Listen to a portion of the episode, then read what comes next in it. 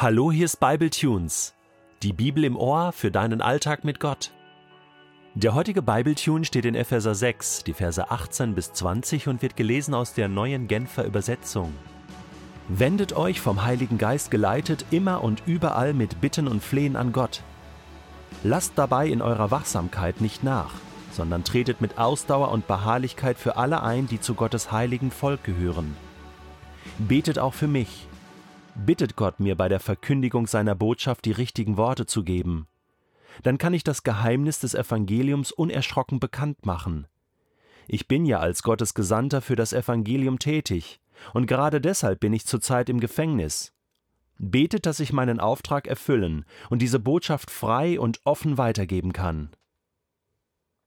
Immer und überall beten? Geht das überhaupt? Paulus, du bist ja lustig. Du bist im Gefängnis, du hast Zeit dafür, den ganzen Tag und die ganze Nacht zu beten, aber ich? Ich muss ja auch noch arbeiten, ich muss schlafen, essen, da gibt es so viel zu erledigen, also immer und überall, das wird ein bisschen schwierig. Hier in Südbaden, wo meine Familie und ich leben, gibt es ganz in der Nähe ein sogenanntes Haus der Besinnung. Und der Ort, wo dieses Haus der Besinnung ist, ist der Betberg. Der Ort heißt so, Betberg. Cool, oder? Und meine Frau und ich und auch ich alleine war da schon öfter mal. Hab da so Gebetszeiten gehabt und das Krasse ist, dort in dem Haus wird regelmäßig gebetet, immer wieder gebetet.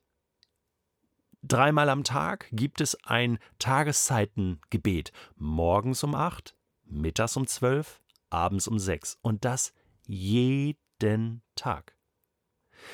Und immer wenn ich daran teilnehme, komme ich zur Ruhe. Das sind so drei kleine Oasen am Tag, wo ich quasi geparkt bin für das Gebet. Wo ich weiß, da kann ich in einen Hafen einlaufen und dann geht das so eine Viertelstunde nur. Aber da kommt man zusammen, man kommt zur Ruhe, man kommt vor Gott und man kann seine Anliegen vor Gott ausbreiten. Rückzug in die Stille, um mit Gott alleine zu sein, Jesus sagt, in das Zimmer zu gehen, es zu verschließen und Gott schaut in dieses Verborgene hinein, kommt zu Besuch und dann habe ich diese intensive Intimität mit Gott. Und diese Bewegungen gab es schon durch die ganze Kirchengeschichte hindurch. Immer wenn es zu laut wurde, haben sich Menschen zurückgezogen, um neu die Stille mit Gott zu erleben, um wirklich immer und überall zu beten. Da gab es die sogenannten Wüstenväter. Der Name sagt es schon. Sie haben sich raus aus den Städten gezogen, in die Wüste verzogen, könnte man sagen, um dort wirklich intensive Zeit mit Gott zu verbringen. Und manche sind dort geblieben und dort auch gestorben und haben das dann aufgeschrieben. Kannst mal googeln. Wüstenväter. Und da gibt es Schriften und die haben unglaubliche Sachen erlebt, was sie da aufgeschrieben haben was sie erkannt haben, was sie erlebt haben mit Gott. Das ist sehr kraftvoll. Wie können wir das heute in unserem 21. Jahrhundert, in dieser schnelllebigen Zeit, wo man geneigt ist, Gott nur mal eben ein kleines SMS zu schicken, wie können wir das heute leben, dieses mit Gott unterwegs sein? Paulus sagt, wendet euch vom Heiligen Geist geleitet. Das ist der wichtige Punkt hier. Der Heilige Geist, der in uns ist. Wir können ja immer im Gespräch mit ihm sein. Ich meine, wenn ich einen ganzen Tag mit meiner Frau zusammen bin, wir unterhalten uns ja auch nicht nonstop. Manches läuft auch mal nonverbal. Und einfach die Nähe des anderen zu spüren, das ist manchmal auch schon Gebet, oder? Miteinander reden. Denn nichts anderes ist ja das. Gebet ist mit Gott reden und Gott zuhören. Gebet ist auch, wenn ich mal die Klappe halte und Gott redet die ganze Zeit. Und der Heilige Geist, weil er in mir ist, kann ja mit mir reden. Das ist dann auch Gebet. Immer und überall. Er ist immer dabei. Vom Heiligen Geist geleitet heißt auch, ich höre auf die Stimme und, und, und nutze die Zeitpunkte am Tag, wo der Heilige Geist mich einlädt und sagt, hey, jetzt lass uns mal kurz über etwas reden. Und dann kann ich einfach in so ein kurzes Gebet einsteigen, in eine kurze Konversation. Ich muss meine festen Zeiten haben, vielleicht so morgens, mittags, abends zu den Mahlzeiten, kurz vorher, kurz nachher. Und dann habe ich so diese regelmäßigen, unregelmäßigen Zeiten, wo Gott einfach immer mal wieder anklopfen kann bei mir und umgekehrt auch. Ich habe immer freien Zutritt zu Gott und kann ihm alles sagen. Wir brauchen dazu, sagt Paulus aber, Disziplin, Ausdauer, Beharrlichkeit, Wachsamkeit. Wir müssen dranbleiben. Wir müssen auch geduldig sein. All das sind, sind Qualitäten, die ein gutes Gespräch mit Gott über Wochen, Monate, Jahre wirklich ausmachen. Ich kann mich erinnern, als ich ein junger Kerl war, so mit 20 Jahren, war ich frisch verliebt und ich habe Gott in den Ohren gehangen. Gott, habe ich ihm gesagt, schenk mir diese Frau, in die ich da verliebt bin. Und weißt du, wie oft ich ihm das gesagt habe? Mehrmals am Tag. Da war Beten überhaupt kein Problem. Wenn du verliebt bist, wenn du etwas unbedingt haben willst von Gott, dann betest du wie ein Weltmeister, oder?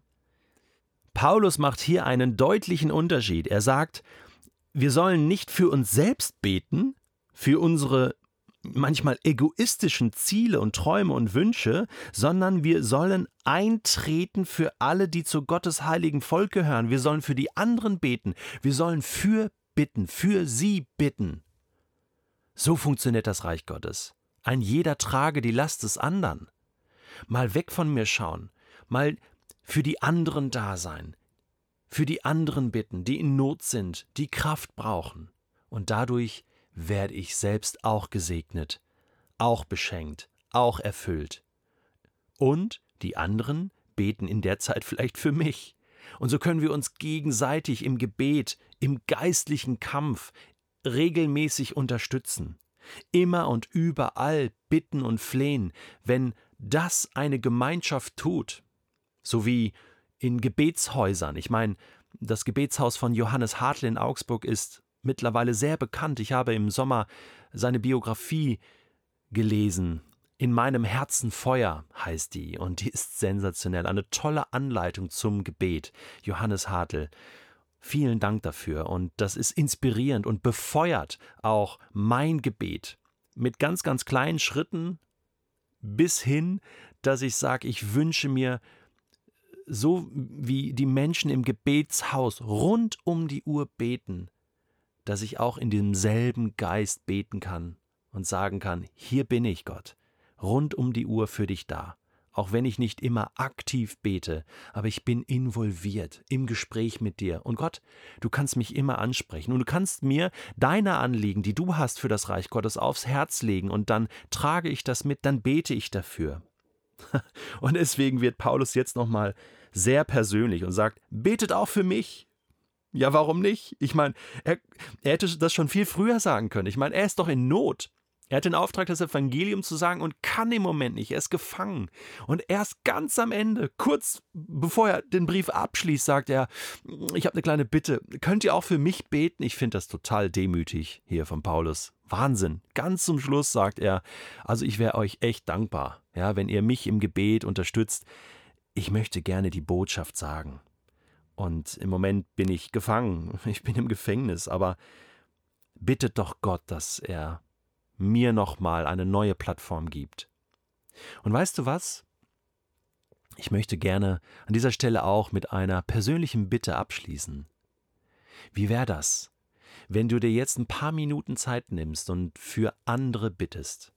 Und wenn du Lust hast, und noch fünf Minuten dazu geben kannst, dann kannst du auch für mich beten. Detlef Kühlein. Für Bibletunes beten. Bete für uns, dass wir die Botschaft der Bibel, die Botschaft von Gott weitergeben können, dass wir das gut machen, dass wir das so machen, dass Menschen die Bibel verstehen. Vielen Dank für deine Gebete.